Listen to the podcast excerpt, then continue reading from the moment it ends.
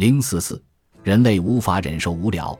第三个主要原因是感官上的刺激。人们在使用手机时会获得视觉、听觉上的刺激。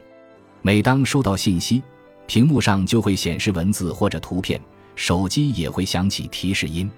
我们平时经常重复看和听的过程，因而也接受了很多刺激。事实上，人类无法忍受过于单调的生活。一九五零年至一九六零年间，不少研究人员做过心理学实验，将一个人放在没有任何外部刺激的环境中，看看他会发生什么样的变化。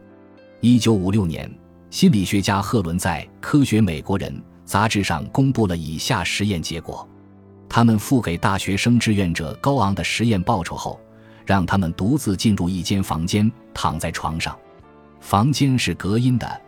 这些大学生需要佩戴打高尔夫球时戴的那种半透明眼镜，套着手套和袖套，枕在橡胶枕头上。实验对象们在安静的环境中躺着，几个小时后就变得烦躁不安，在之后会出现幻觉或者幻听、自言自语、吹口哨。研究者认为，这是因为他们处于没有刺激的环境下，向人为制造刺激。赫伦基于实验结果。提出了无聊的病理这一概念，但由于他们的实验可能对实验对象造成影响，危险性很高，所以现在被禁止了。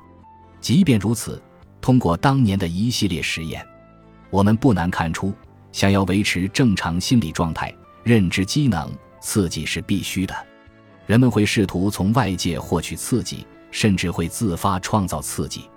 所以，当人们站在长长的队伍中等候时，与其干站着，人们更倾向于抽烟和周围的人交谈，从口袋里拿出手机看，以此获得刺激。尤其是现在，我们不可能随时随地抽烟，也不适合随便和陌生人聊天。为了排遣寂寞和无聊，手机是最合适的消遣方法。人们热衷玩手机，可能也与当下的社会环境有关。如今的社会对人们的限制很多。对很多行为并不宽容，现实生活中更难维持友谊。就我个人来说，除了刚才那三条，没有心灵的归宿也是导致沉迷手机的原因之一。人们无法在现实生活里得到充实感、满足感，反而觉得愈发不安与闭塞，所以才想要逃避现实，转而投向手机。广中博士一直在研究酒精药物的成瘾问题，他说。